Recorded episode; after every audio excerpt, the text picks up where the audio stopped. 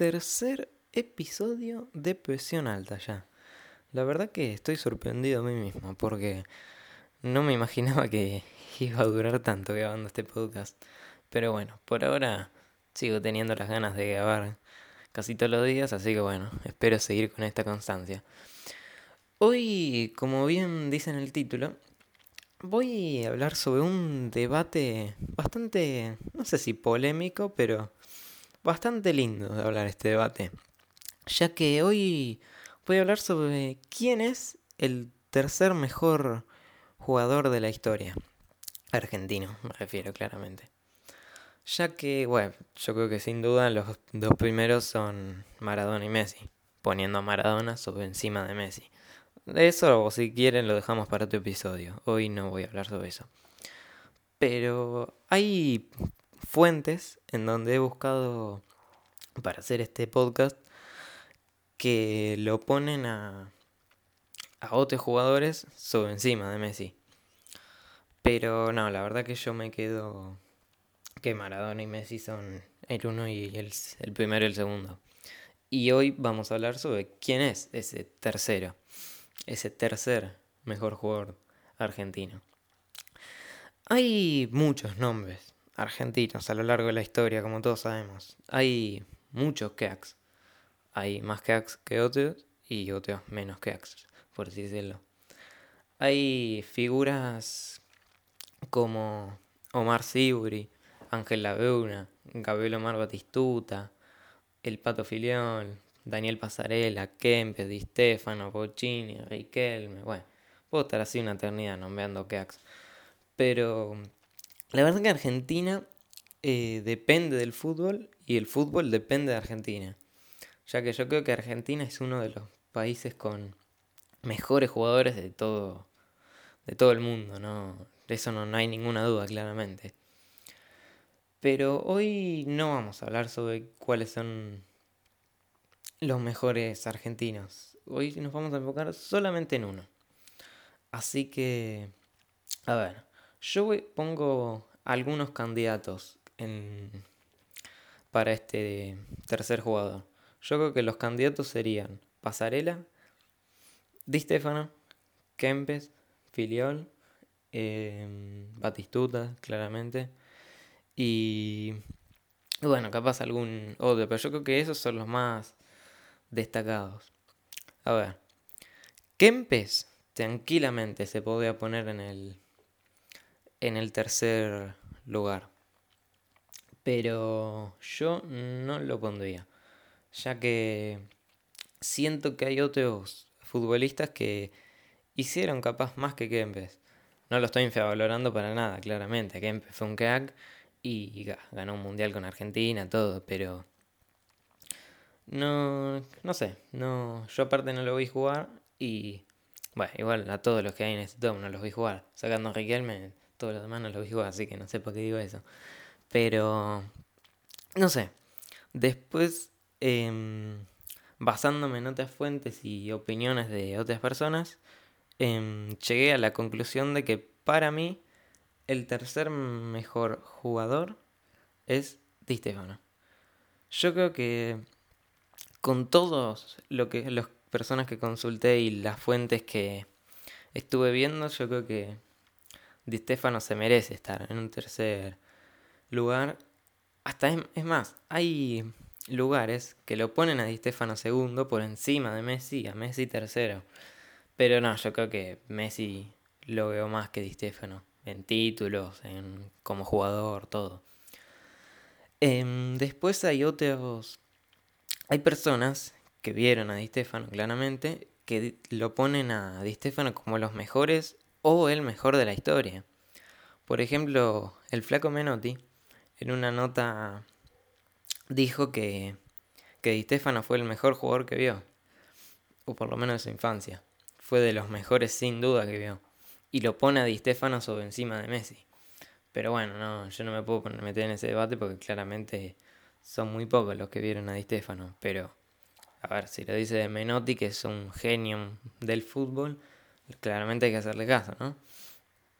Y por algo lo dice, por algo los que vieron a, a Di Stefano dicen que es del que fue de los mejores jugadores de la historia, no, no solo Argentina.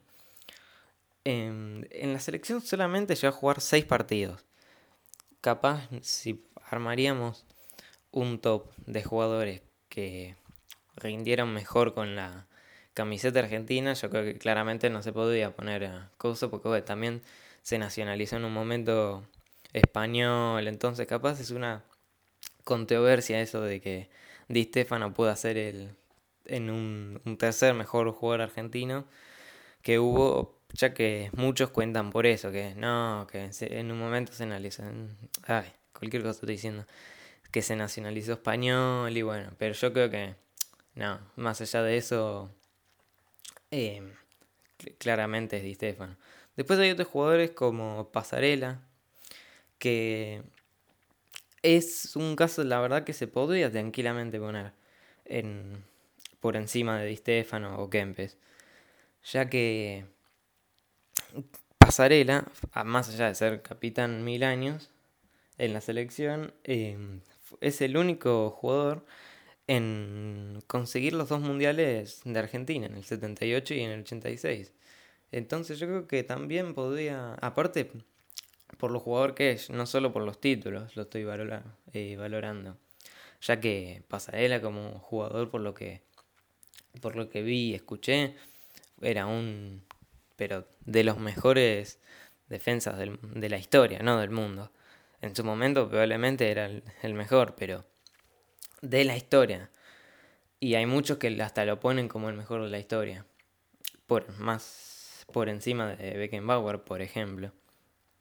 Que muchos coinciden en que Pasarela tenía un juego muy parecido a Beckenbauer. Un, un juego muy limpio, muy saliendo con la pelota, nada de reventar los pelotazos.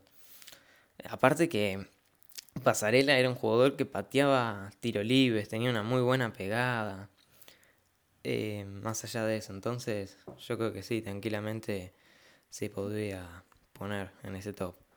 Así que ahora voy a pasar a hacer un top 5 de, de lo que yo creo, en mi opinión, de lo que fueron los 5 mejores jugadores argentinos de toda la historia. En el número 5 lo pongo a Mario Alberto Kempes.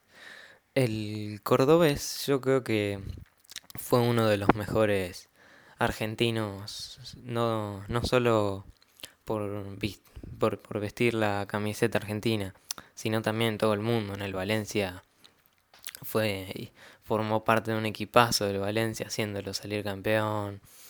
Eh, yo creo que empecé en tanto por lo que hizo que ganó un mundial siendo la figura y un montón de otros logros, yo creo que se merece estar en un top. Cuarto lugar, eh, Daniel Alberto Pasarela. A Pasarela yo creo que lo pongo en número 4 también, yo creo que muy parejo con el número 3 con Di Stefano, ya que Pasarela fue uno de los mejores defensores de la historia. Y el argentino, yo creo que también, yo creo que fue el mejor defensor argentino de toda la historia. Ah, em, también a nivel títulos fue el único que ganó dos mundiales, o sea, no es poca cosa. Así que yo creo que pasaré la parte que tiene casi los mismos goles que Kempes en la selección, siendo defensor, o sea, era un goleador, casi. Así que no, yo creo que se merece ese lugar. Y tercero, bueno, como dije antes, Di Stefano, por toda su historia, siendo uno de los mejores jugadores de la historia y con todo lo que ganó, ¿no? Por supuesto. Y así que. Y después, bueno, segundo Messi y primero el dios Maradona. Así que nada. Hasta acá llegó el, capítulo de hoy. Em, me gustaría que me digan para ustedes quién es el, el tercer mejor jugador de la historia. Yo acá en este episodio ya hicimos un repaso de los jugadores y les di mi opinión. Así que me gustaría que me digan ustedes, para ustedes, quién es el, el tercer mejor jugador de la historia del fútbol argentino. Va, del fútbol argentino no, argentino. Así que nada, hasta acá llegamos por hoy y espero que les haya gustado el podcast de hoy y nos encontraremos en unos días, no mucho más. Así que nada, Lo vamos a ir dejando por acá. Nos vemos en el próximo capítulo. Chau, chau.